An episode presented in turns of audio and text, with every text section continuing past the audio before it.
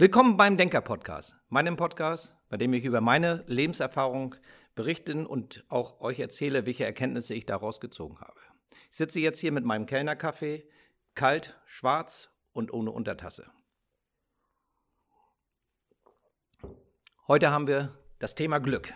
Zum Glück gibt's Glück.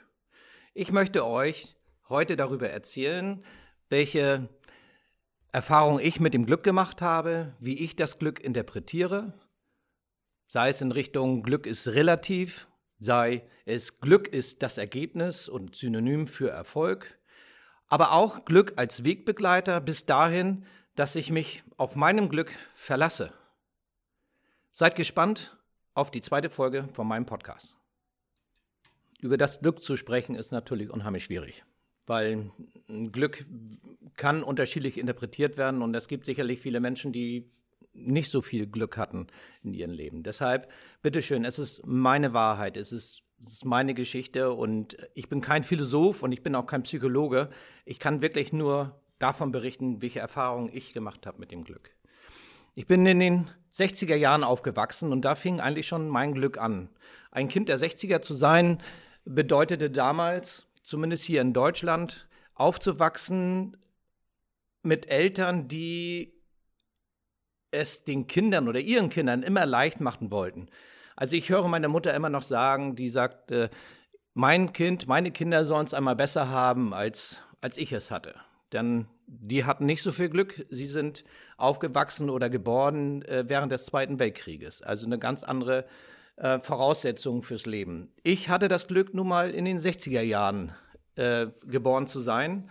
Und ich will heute mit meinen 55 Jahren auch sagen, dass es wirklich ein Glück war, dass ich früher als Kind Smartphone und Computer nicht kennengelernt habe. Jedenfalls noch nicht, äh, es war noch nicht da damals, sondern erst in den 80er Jahren die ersten äh, Home-Computer, wie wir sie dann damals nannten, Commodore, Atari und so. Aber jetzt zu meiner Kindheit in den 60ern, was hatte ich da für Glück? Also wir waren, oder ich bin aufgewachsen in, einer, in einem Gebiet, das sehr kinderreich war.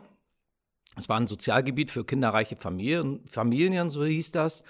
Und das machte es dann, dass wir uns damals alle ja, äh, sehr kreativ mit unserer Freizeit äh, beschäftigen konnten das ein Glück war beispielsweise in ein Gebiet aufzuwachsen, äh, wo es ganz viele Bäume gab. Also äh, auf den Bäumen zu klettern, das war eine Freizeitbeschäftigung. Es war schon ein Glück, so die Natur äh, wahrzunehmen, anzunehmen. Es war St. Jürgen, wir mussten auch gar nicht so weit mit dem Fahrrad fahren, um die heute, heutige Universität zu Lübeck, das war damals äh, Wald- und Sumpfgebiet. Es war einfach toll, dort, dort auch zu spielen. Ein wenig Glück muss man auch sagen, denn wir haben uns ja alleine beschäftigt, ohne, auch wenn unsere Eltern, das darf ich jetzt mal so sagen, es ja gesagt, äh, sie wollten ja, dass es ihre Kinder, dass die es besser haben als sie selber. Aber es gab es, zumindest äh, war das so bei meinen Eltern, es waren keine Helikoptereltern, das waren keine Eltern, die die ständige Überwachung äh, äh ja vorgenommen haben. Sie haben also auch die Eltern der Freunde und so, sie haben uns einfach auch viel alleine gelassen und uns unsere Erfahrungen machen lassen. Und das waren teilweise auch gefährliche Erfahrungen, aber mit Glück ähm, ist also da nie etwas passiert. Jedenfalls äh, nichts so, dass sich jemand stark verletzt hatte. Das hat aber allerdings auch was damit zu tun, glaube ich, dass wir früher viel Erfahrung sammeln konnten in einem Bereich, des Lernens beispielsweise äh, mit dem Spielen vor dem Haus, mit dem Rollschuhfahren, mit dem Schlittschuhfahren auf der Wagnitz, all die ganzen Dinge haben wir ja erlernt und ja, äh, diese Sporttätigkeiten im Spiel, im Spaß, es war ja kein Gedanke darüber, dass wir in irgendeiner Form später mal Kunst, Eiskunstläufer werden wollten oder ähnliches, sondern wir haben einfach Spaß an der Sache gehabt. Und das hat im Hintergrund uns aber auch gelehrt, ähm, mit zu fallen, umzugehen, ein, ein Gefühl für den Körper zu haben, Gleichgewichtsgefühl, sodass dann, jetzt komme ich wieder auf unsere Ausflüge in Wald, Sumpf und äh, solchen Gebieten, wir eigentlich schon eine Gefahr relativ gut einschätzen konnten und zum Glück äh, dementsprechend auch nichts passiert ist. In den 70er Jahren ja, ich bin 66 geboren, das heißt in den 70er Jahren, das ist also so meine, meine Zeit der Pubertät, ähm, war halt das große Glück, auch nicht nur im, im Sinne von, von Sport und, und Freizeitvergnügen, sondern wir beschäftigten uns auch mit Musik, aber nicht selber mit Instrumenten, sondern äh, mit Musik, Musik hören. Also ja, die damaligen äh, großen Stars äh, waren halt Queen, Smokey, Status Quo. Ähm, ich hatte das Glück, dass ich einen zehn Jahre älteren Bruder habe. Das heißt, als ich 14 war, war er 24. Und ich dadurch auch, ein, auch einen anderen Zugang zu der Musik hatte. Ähm, ja, ich fand es also, Smokey war eigentlich ganz, ganz toll, fand ich. Und das fand mein Bruder auch. Ähm, Susi Quattro habe ich, glaube ich, schon erwähnt. Ähm, Sweet. Ich kann mich noch daran erinnern, als äh, wir in der, innerhalb des Klassenverbandes sollte, äh, hieß es, wer ist von wem Fan? Und es gab natürlich hier einige, die dann halt ihre Lieblingsgruppen nannten oder auch äh, Rod Stewart und äh, wie sie alle heißen. Für mich war das irgendwie so, ich hatte äh, das ganze Portfolio der Musik, ich mochte eigentlich alles aus, aus dieser Szene, dass ich kein Fan war von irgendetwas. Ich ging nur einmal nach Hause und wir lasen ja die, die Bravo und hängten, und hängten uns damals auch die Poster an die Wände von den ganzen Stars. Und für mich, ja, ich sollte jetzt für die anderen irgendwie Fan von etwas sein. War natürlich komisch. Jetzt, ja, von wem bin ich Fan? Also zählte ich meine Poster an der Wand und John Travolta hatte gewonnen. Das war gerade die Zeit, als, als Grease äh, in den Anfang der 80er Jahren äh, in den Kino, Kinos kam. Und äh, ja, so war ich halt Fan von John Travolta und Olivia Newton-John. Aber im Grunde genommen war das ja, ich liebte die komplette Musik eigentlich aus, aus dieser Zeit. Das, was ich als sehr glücklich empfand, auch im, Vergleich zu der heutigen Zeit, dass es damals keine MP3 gab. Dieses Format gab es nicht. So war das dass wir ins Pressezentrum oder zu Limse gingen. Die hatten nämlich, das waren die ersten Läden in Lübeck, wo man sich Langspielplatten anhören konnte mit einem Kopfhörer.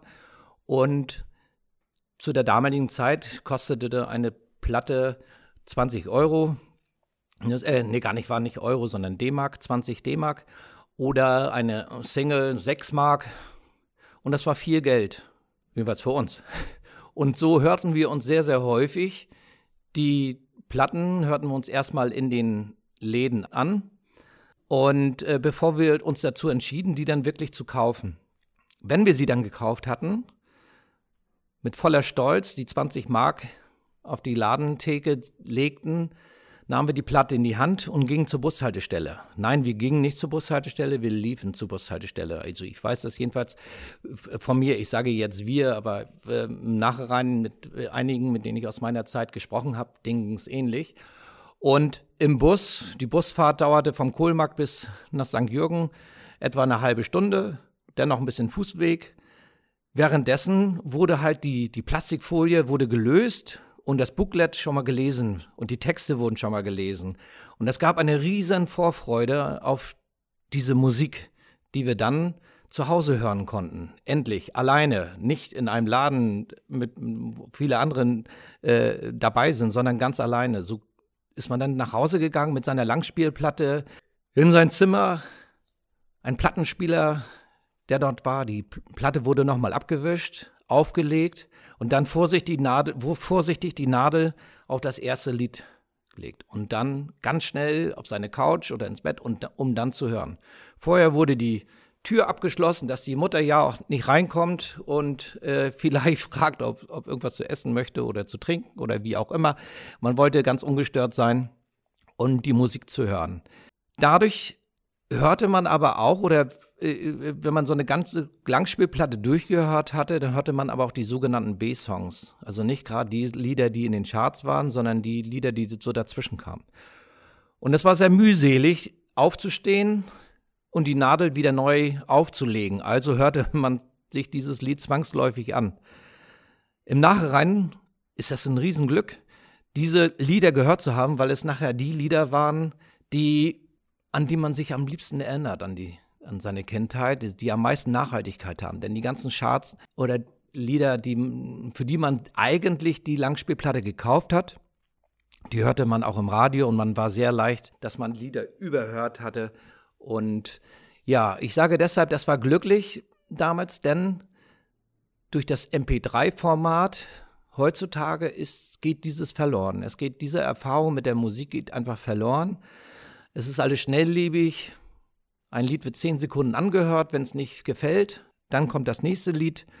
Und wie gesagt, wir hatten damals das Glück, dass wir die Lieder durchgehört haben aus Bequemlichkeit und später halt diese, diese Lieder als extrem toll gefunden haben.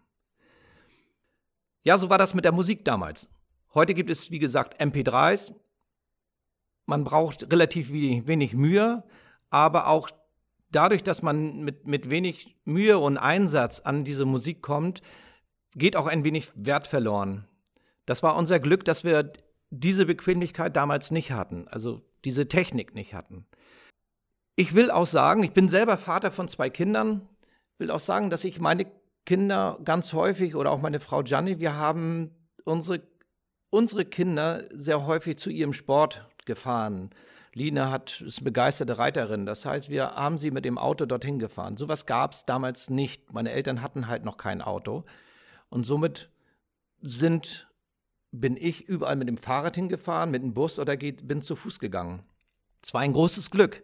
Dann damit gab es auch, dadurch gab es viele Situationen, mit dem ich auch mit mir selber beschäftigt war. Ich habe es natürlich damals als, als Kind nicht wahrgenommen, dass es ein Glück ist. Heute weiß ich, dass diese Teile, diese Zeit, die ich beispielsweise an der Bushaltestelle verbracht habe, um auf einen Bus zu warten, dass diese, diese Zeit unheimlich wertvoll ist. Ich habe es damals Langeweile genannt. Es war keine Langeweile jetzt im Nachhinein, denn in dieser Zeit habe ich mich mit mir selber beschäftigt. Ich habe mich um ja, habe Dinge wahrgenommen, wahrnehmen müssen, die, die es dort gab an der Bushaltestelle. Sei es andere Menschen, sei es andere Autos, sei es einfach auch, auch äh, Tiere, Schmetterlinge, Dinge, einfach Gedanken auch. Ich hätte, hatte Zeit zu träumen, mich mit mir selber zu beschäftigen. Das war ein Glück. Dann durch diese Träume, die ich damals mit mir selber hatte, sind auch auch Träume entstanden äh, für die Zukunft. Alles noch unterbewusst. Also, ich habe damals mir natürlich keinen Kopf darüber gemacht, irgendwann mal Betreiber eines Billardcafés zu sein. Aber es hat alles dazu beigetragen, diesen Weg zu gehen. In der Schule, das ist denn auch ein Punkt, vielleicht ja, das ist eigentlich ein ganz, ganz tolles Beispiel dafür. Ich habe immer sehr viel Wert auf meine Freizeit gelegt im, in der ersten Folge, Podcast-Folge, hatte ich ja schon gesagt, dass ich mit der Schule nicht so viel am Hut hatte. Und letztendlich war es auch so mit den Hausaufgaben. Hausaufgaben, wenn ich sie dann am nächsten Tag äh, hatte, dann nur, weil ich einfach ein oder zwei Stunden früher aufgestanden bin. Und äh, ich weiß noch, ich musste mir den manchmal so den, den Wecker stellen. Äh, und zwar auf die Zeit, wenn meine Eltern schon das Haus verlassen haben, denn die sind früh zur Arbeit gegangen und ich hatte mir den Wecker gestellt, dass ich so eine Viertelstunde danach aufwache, um dann eventuell die Hausaufgaben zu machen. Denn meine Eltern waren natürlich überhaupt nicht dafür, äh, dass ich so meine, meine Hausaufgaben so früh morgens mache. Sie haben zwar am Tag davor gefragt, hast du deine Hausaufgaben? Und ja, der Denker, der hat gesagt, ja, habe ich. habe ich natürlich nicht. Und ja, so, wenn ich sie dann gemacht hatte, dann frühmorgens auf die rasche, schnelle. Oder ich habe abgeschrieben. Ich bin in die Schule gegangen, abgeschrieben auf die schnelle. Oder musste halt zugeben, dass ich sie vergessen hatte. Also zu Hause vergessen hatte. Und trat natürlich dann in die Falle, wenn der Lehrer gesagt hat, ja gut, äh, dann kannst du ja noch nachvollziehen, was du geschrieben hast. Mm, und dann war ich enttarnt. Also ich machte ganz, ganz selten meine Hausaufgaben und in der neunten Klasse äh, weiß ich, dass mein damaliger Lehrer die, die Faxen dick mit, dicke mit mir hatte und hatte eine Vereinbarung mit meinen Eltern auch getroffen, dass jedes Mal, wenn ich meine Hausaufgaben nicht hatte, dass ich dann dementsprechend eine Stunde nachsitze. Äh, heute weiß ich, dass mein Nachsitzkonto, äh, dass ich das nicht auf, äh, auflösen konnte. Es war so die, die Nachsitz, Schulden, ne, die waren nicht erfüllbar. Ich hatte jeden Tag, damals war es ja noch halt bis 10 nach 1 Schule. Während Klassenkameraden schon um, um 11 oder 12 Uhr nach Hause gehen konnten, musste ich nachsitzen bis ja, 13.10 Uhr. Also das hat mir natürlich überhaupt nicht gefallen. Und jetzt kommt mein Glück. Ich hatte das Glück, dass dieser Lehrer ein Kunstlehrer war und diese Nachsitzstunden dafür nutzte oder mir Kalligraphie beigebracht hatte. Ich hatte das Schreiben gelernt, in Blockschrift zu lernen. Ich musste lernen, dass die Buchstaben ein Gleichgewicht haben, dass sie nicht umkippen dürfen, wie der Strich sein muss, äh, wenn beim man mit dem F ausklingt. Die Dinge, die habe ich gelernt. Aber was viel, viel wichtiger ist, dadurch habe ich, ich habe Texte abgeschrieben und meine Rechtschreibung war damals auch sehr schlecht. Und aufgrund dessen, dass ich diese Texte nicht abgeschrieben, sondern sozusagen abgemalt hatte, habe ich die Rechtschreibung anders wahrgenommen, gelernt. Nicht perfekt. Auch heute mache ich noch viele Fehler. Durch die spätere Schulbildung oder meinen zweiten Bildungsweg konnte ich also fast komplett ähm, das abschaffen. Aber natürlich äh, gibt es immer noch äh, Rechtschreibfehler. Oder es ist auch so, dass häufig ich äh, alles richtig schreibe, aber mir selber misstraue und dann doch nochmal äh, nachschlage oder google, ob das richtig geschrieben ist. Oder beziehungsweise, äh, wenn ich jetzt mit dem Computer schreibe und Word-Autokorrektur, dann, dann ist natürlich das Ganze rot unterstrichen. Kommt aber sehr, sehr selten vor. Na gut, aber es war jedenfalls mein Glück, dass ich, dass dieser Lehrer halt so mit mir umging. Zu der damaligen Zeit hatte ich das als Strafe empfunden.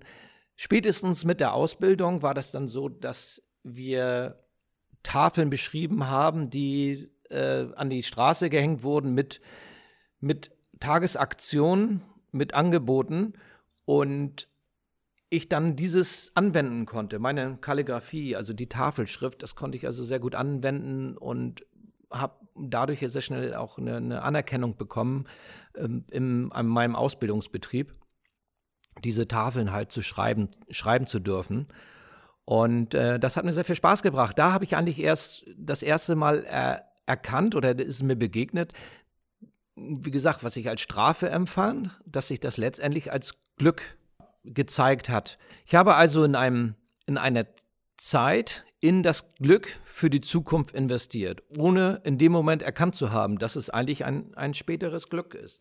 Dieses Invest, hm, ich darf mal vorgreifen, äh, oder ja, dieses Invest, das betreibe ich eigentlich grundsätzlich. Ich übe Dinge, ich äh, engagiere mich für Bereiche, ich engagiere mich für Menschen, ich engagiere mich, ohne in erster Linie an an den sofortigen Preis oder an die sofortige Auszahlung zu kommen, sondern letztendlich äh, empfinde ich das als Investition in das Glück. Denn meine Erfahrung ist, dass sich irgendetwas oder alles, was, was ich gemacht habe oder was man tut, sich irgendwann mal auszahlt. Irgendwann mal kommt der Punkt, wo man sagt, okay, jetzt weiß ich, warum ich das damals gemacht habe. Und das ist bis zum heutigen Tage so, dass beispielsweise ich mit meiner Erfahrung von heute, ich fest davon überzeugt bin, durch den Sport, den ich jetzt immer noch betreibe, dass ich damit auch in meine Zukunft investiere. Ich werde, ja, wenn ich jetzt so mein, meine, äh, meine Kilometer ablaufe und manchmal auch im Regen laufe, dann überlege ich mir, wozu machst du das einfach? Warum, was ist das? Warum tust du dir diesen Stress an? Ja, es ist in dem Moment natürlich stressig, es ist eine, eine Investition, aber ich bin mir sicher, dass in ein paar Jahren, ich habe ja Pläne bis zu meinem 85. Lebensjahr, äh, dass ich als 85-Jähriger fit bin und dann sagen kann, ich habe Glück gehabt, dass ich mir diese Gedanken als 50-Jähriger gemacht habe, dass ich als 50-Jähriger in meinen Körper investiert hatte, um somit auch fit als 85er zu sein. Ob das wirklich so ist, you never know. Aber ich bin sicher, dass äh, ja meine Erfahrung zeigt es einfach, dass sich so, so viele Dinge äh, sich jetzt im, im später ausgezahlt haben. Der nächste Punkt ist, dass ich Glück auch als, ja, Glück ist sehr relativ. Glück kann sehr unterschiedlich wahrgenommen werden von den, von den Menschen, je nachdem, welche Erfahrungen sie gemacht haben. Ein, ein Beispiel dafür will ich mal nennen. Äh, ich, Stimmt, das war äh, die Zeitschrift oder den Comic Tim und Struppi von Hergé in Belgien. Äh, da gab es eine Folge, die, die ist mir noch im Gedächtnis. Ich glaube, es war der geheimnisvolle Stern. Tim ist ein Journalist, ein junger Journalist, der ja sehr pfiffig ist und ähm, sehr umsichtig ist und der dadurch immer wieder auch in, in verschiedene Abenteuer gerät. Und sein Freund, der Professor Bienlein, den will er eines Tages besuchen. Und Professor Bienlein ist gerade am Teleskop und scha schaut in den Nachthimmel und erkennt, dass ein Asteroid direkt auf die Erde zusteuert. Er ist ganz erschreckt und er gibt das Tim zu Verständnis, da kommt ein Meteorit äh, auf uns zu und der, der Weltuntergang ist gewiss. Morgen um 10 Uhr. Und Tim als Journalist, er will gleich alle benachrichtigen und äh, allen darauf aufmerksam machen, dass sie sich in Sicherheit bringen können sollen. Es geht natürlich nicht. Weltuntergang. Also beratschlagen die beiden, dass dieses Geheimnis unter unter sich zu behalten und es niemandem zu verraten, dass jeder noch einen Tag seine, seine Lebensfreude haben kann, um dann überrascht zu sein. Ja, überrascht im schlechten Sinne. Jedenfalls 10 Uhr morgens. Es rüttelt im Zimmer von Tim. Er hat seinen Struppi auf dem Arm. Struppi ist ein kleiner Hund, ein Foxterrier. Ist das ein Foxterrier? Weiß ich jetzt gar nicht. Ja, ich glaube ja. Hat den auf dem Arm und tröstet ihn und sagt so, jetzt ist alles vorbei und äh, ich hab dich gerne und äh, Ruhe und Frieden und die Schränke klappern. Und das war's. Mehr passiert nicht. Er guckt Struppi an, Struppi guckt ihn an und beide leben.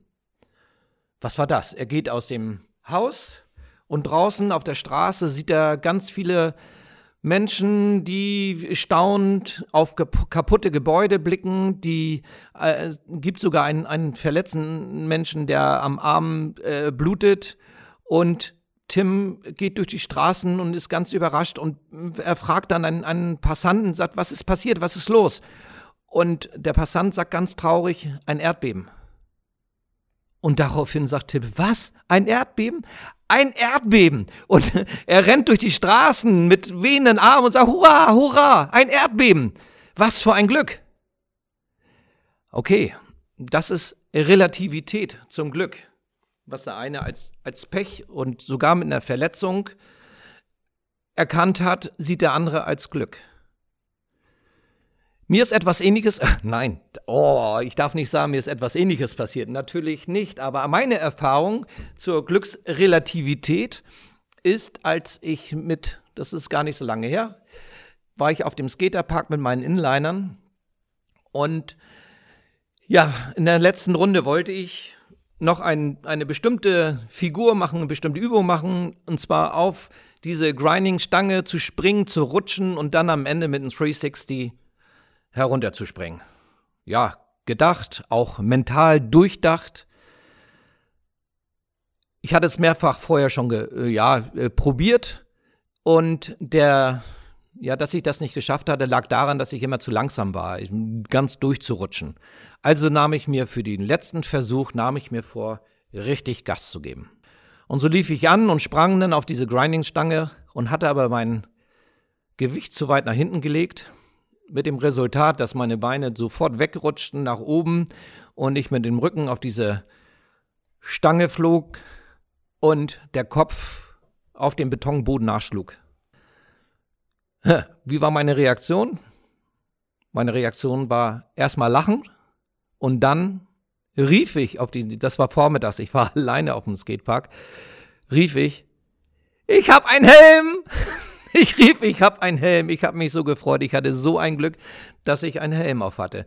Und dieses Glück, einen Helm aufzuhaben, ah, wir sind, ich bin eigentlich kein Helmfreund. Ja gut, wer so äh, aufgewachsen ist, äh, damals gab es halt keinen Helm. Ich war aber einen Tag vorher mit meinem Sohn auf dem Park und hatte etwas anderes probieren wollen. Und mein Sohn sah mir das an und fragte, was hast du denn vor? Ich erklärte ihm das und daraufhin sagte er, du weißt, dass du im Auto einen Helm hast. Ja, wie soll man dann reagieren, wenn ein Sohn zu seinem Vater sagt, äh, wenn du das machst, trägst du einen Helm? Also äh, da gibt es keine Gegenargumente. Also ich, hatte ich den Helm mir aufgesetzt, habe andere ge Dinge gemacht. Aber am Folgetag, alleine auf dem Skatepark, hatte ich auch einen Helm auf. Das heißt, mein Glück, dass ich am Tag davor mit meinem Sohn unterwegs war, der mich darauf aufmerksam machte, einen Helm zu tragen. Ja, und dann halt diesen, diesen Sprung gemacht zu haben mit Helm auf, sonst wäre wirklich Schlimmeres passiert. Ich hatte zwar Schmerzen, aber wie gesagt, das, das Glück überwog. Das ist Glück im relativen Sinne. Ich habe gerade eine Pause gemacht, mir einen leckeren Kaffee geholt. Ja, was war das denn für ein Glück? Was hatte ich da? Ich bin gestürzt es ist also eine ganz klare Frage der, der Perspektive. Ich rede davon, dass ich Glück hatte, dass ich Glück hatte, einen Helm zu tragen, dass ich Glück hatte, nicht ernsthaftere Geschmer äh, äh, Verletzungen davon zu ziehen. Was natürlich auch eine Ursache ist, weil ich halt häufig schon im Vorwege gefallen bin. Im Grunde genommen hatte ich eine gewisse Übung. Ich hatte das Glück, dass ich geübt hatte zu fallen, unabsichtlich. Die für manch anderen wäre das vielleicht, oder wenn jemand spazieren gegangen wäre, äh, oder das gesehen hätte von Weitem, hätte er vielleicht gesagt, oh, der hat aber Pech gehabt, der ist da so sehr gestürzt. Und ich sage, das ist Glück. Also nochmal eine Frage der Perspektive, eine Relativität. Glück hat für mich aber auch etwas Alltägliches, etwas Allgegenwärtiges. Dadurch, dass ich aus meiner Perspektive eigentlich überall ein Glück sehe, ist das Glück immer, immer all, allgegenwärtig, immer für mich da, immer greifbar. Ich musste nur lernen, dieses Glück auch zu sehen oder erkennen. Und ich glaube, es geht ähnlich oder kann man vergleichen mit, vielleicht kennt ihr das. Wer, schon mal ein Auto gekauft hat, der kann das vielleicht nach, äh, nachvollziehen, was ich jetzt erzähle. Line, unsere Tochter, hat sich ein türkisfarbenes Auto gekauft, nämlich einen Honda. Und daraufhin sagte ich zu Gianni, Mensch, das ist ja toll. Das ist so ein seltenes Auto, auch eine seltene Farbe. Das heißt, wenn wir im Stadtverkehr sind, werden wir immer sehen, wenn unsere Tochter in der Nähe ist.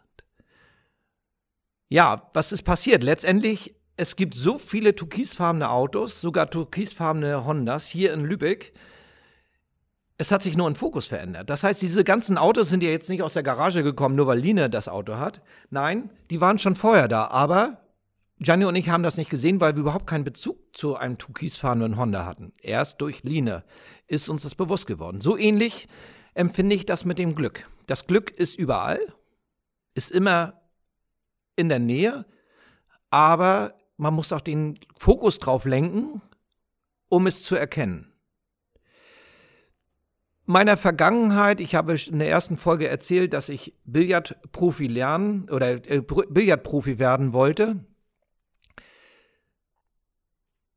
In meiner Vergangenheit ist das so, dass ich ja immer mein Geld verdienen wollte mit Billard.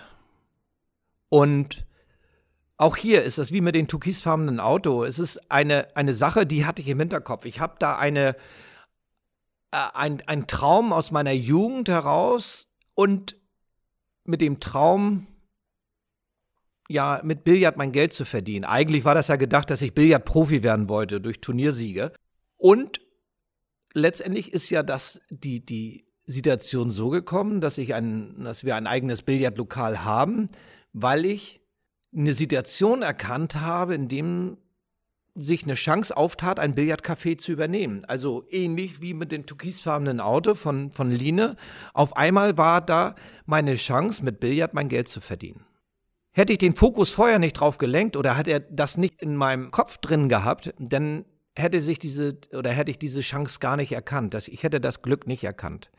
Ich werde mal einen Sprung machen zum Snowboardfahren in der Schweiz. Auch dort sind die ein oder anderen Unfälle passiert mit meinem Snowboard und ich bin gestürzt, aber aus meiner Perspektive hatte ich Glück, dass mir nichts passiert ist. Ich habe in meinem Leben übrigens noch nie einen Knochenbruch gehabt, obwohl da wirklich mit dem Skateboard so häufig gestürzt, mit meinem Fahrrad so häufig gestürzt. Snowboard, Skifahren, all die ganzen Dingen, nie einen Knochenbruch gehabt. Also das äh, höchste aller Gefühle waren äh, mal eine, eine, eine Überdehnung. Und auch das möchte ich da zurückzuführen, dahin zurückzuführen, dass ich halt früh gelernt habe zu fallen. Und, und auch Situationen, so wie sie sind, frühzeitig erkenne, um dann eine rechtzeitige Reaktion und den Schaden möglichst ja, flach zu halten oder klein zu halten. Das ist ein, schon ein großes Glück. Ihr merkt, mit vielen Dingen, wenn ich über das Glück spreche, vielen häufig sage ich, da habe ich Glück gehabt, da habe ich Glück gehabt. Es ist vielleicht auch ein wenig Selbstbetrug dabei, dass ich je nach Situation, wie sie ist, mir dann das Glück heraussuche, um mir dann meine Wahrheit auch selber einzugestehen und sagen, ja, ähm, selbst wenn etwas extrem schief läuft, trotzdem noch sagen, Mensch, das ist aber ein Glück, dass es nicht noch schiefer läuft. Und aus dieser Situation wird das Glück für mich eine permanente Begleitung. In allem, was ich tue, sehe ich immer in irgendeiner Form Glück. Glück, das mich begleitet, Glück, das mich unterstützt. Es geht so weit, dass ich mich auf das Glück sogar verlasse, weil ich weiß, dass es da ist. Zwar so, wie ich es dann sehe. Und letztendlich ist es ja auch so, dass am, am Ende ja auch immer sich alles zum Guten wendet. Ich habe mit Gianni zusammen, haben wir unseren 100. Geburtstag gefeiert, vor ein paar Jahren.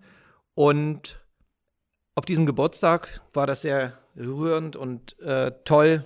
Also wenn ich dran denke, kommen mir auch jetzt fast die Tränen. Es ist so, dass die Line und June, unsere Kinder, eine Rede hielten.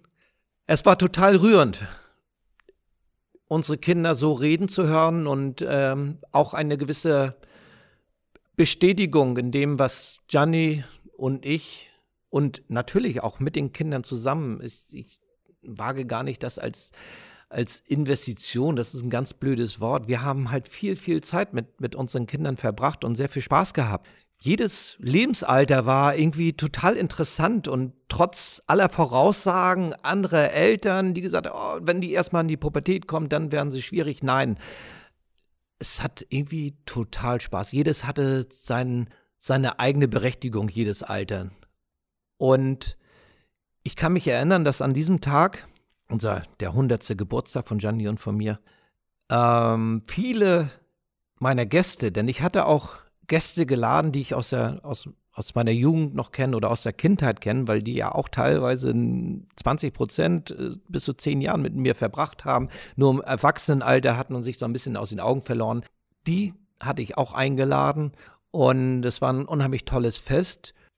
Und einige meiner Gäste kamen auf mich zu und sagten, hey, Gianni und du, ihr habt ja richtiges Glück. Mit euren Kindern, mit dem Geschäft, mit dem, dass du aus deinem Hobby deinen Beruf gemacht hattest. Ja, aber ich kann auch dazu sagen, dass ja, jeder ist seines Glückes Schmied. Dafür habe ich auch viele, viele Jahre auch darauf hingearbeitet, ohne wirklich zu wissen als Jugendlicher, dass ich das machen will. Das, was ich, wovon ich damals geträumt hatte, das war als Jugendlicher wollte ich mit Billard mein Geld verdienen. Ich habe dabei natürlich dran gedacht, Billard-Profi zu werden, Spieler. Noch nicht, dass ich einen eigenen Laden habe. Aber es war genau der Punkt, dass ich davon geträumt hatte. Das war in meinem Kopf drin, das war in meinem Unterbewusstsein drin. Das möchte ich euch so mit auf den Weg geben. Einmal eine Vorstellung zu machen, was braucht es zum Glücklichsein? Und wenn diese Vorstellung konkret in eurem Kopf sich verankert, dann erkennt man das Glück dann auch, wenn es da ist. Ich verspreche euch, es ist wirklich allgegenwärtig. Ihr müsst es nur erkennen und auch vielleicht mit der einen oder anderen Perspektive betrachten, dass was dem einen Pech ist, ist dem anderen Glück, so wie bei Tim und Struppi mit seinen Erdbeben und Weltuntergang. Ich weiß, für mich, in meinem Leben, ist das so. Am Ende wird alles gut. Und wenn es nicht gut ist, dann ist es nicht das Ende. Ob Glück berechenbar ist, darüber möchte ich mit meinem nächsten Gast sprechen.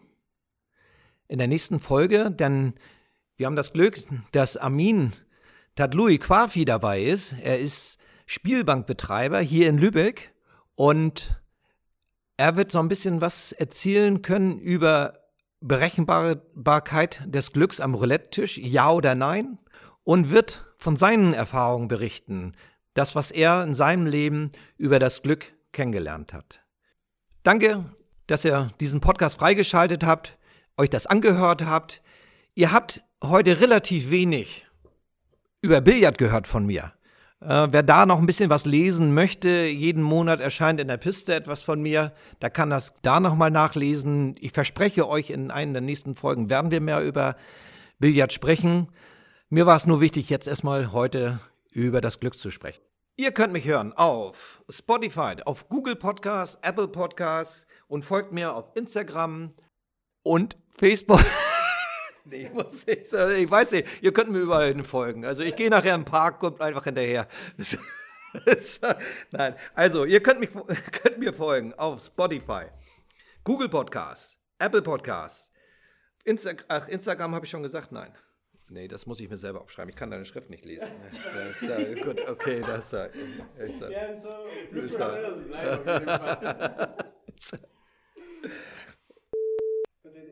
Ihr könnt mich hören auf Google Podcasts, Spotify, Apple Podcasts und folgen als der Denker Podcast bei äh, Instagram, Facebook und allen anderen Social Media.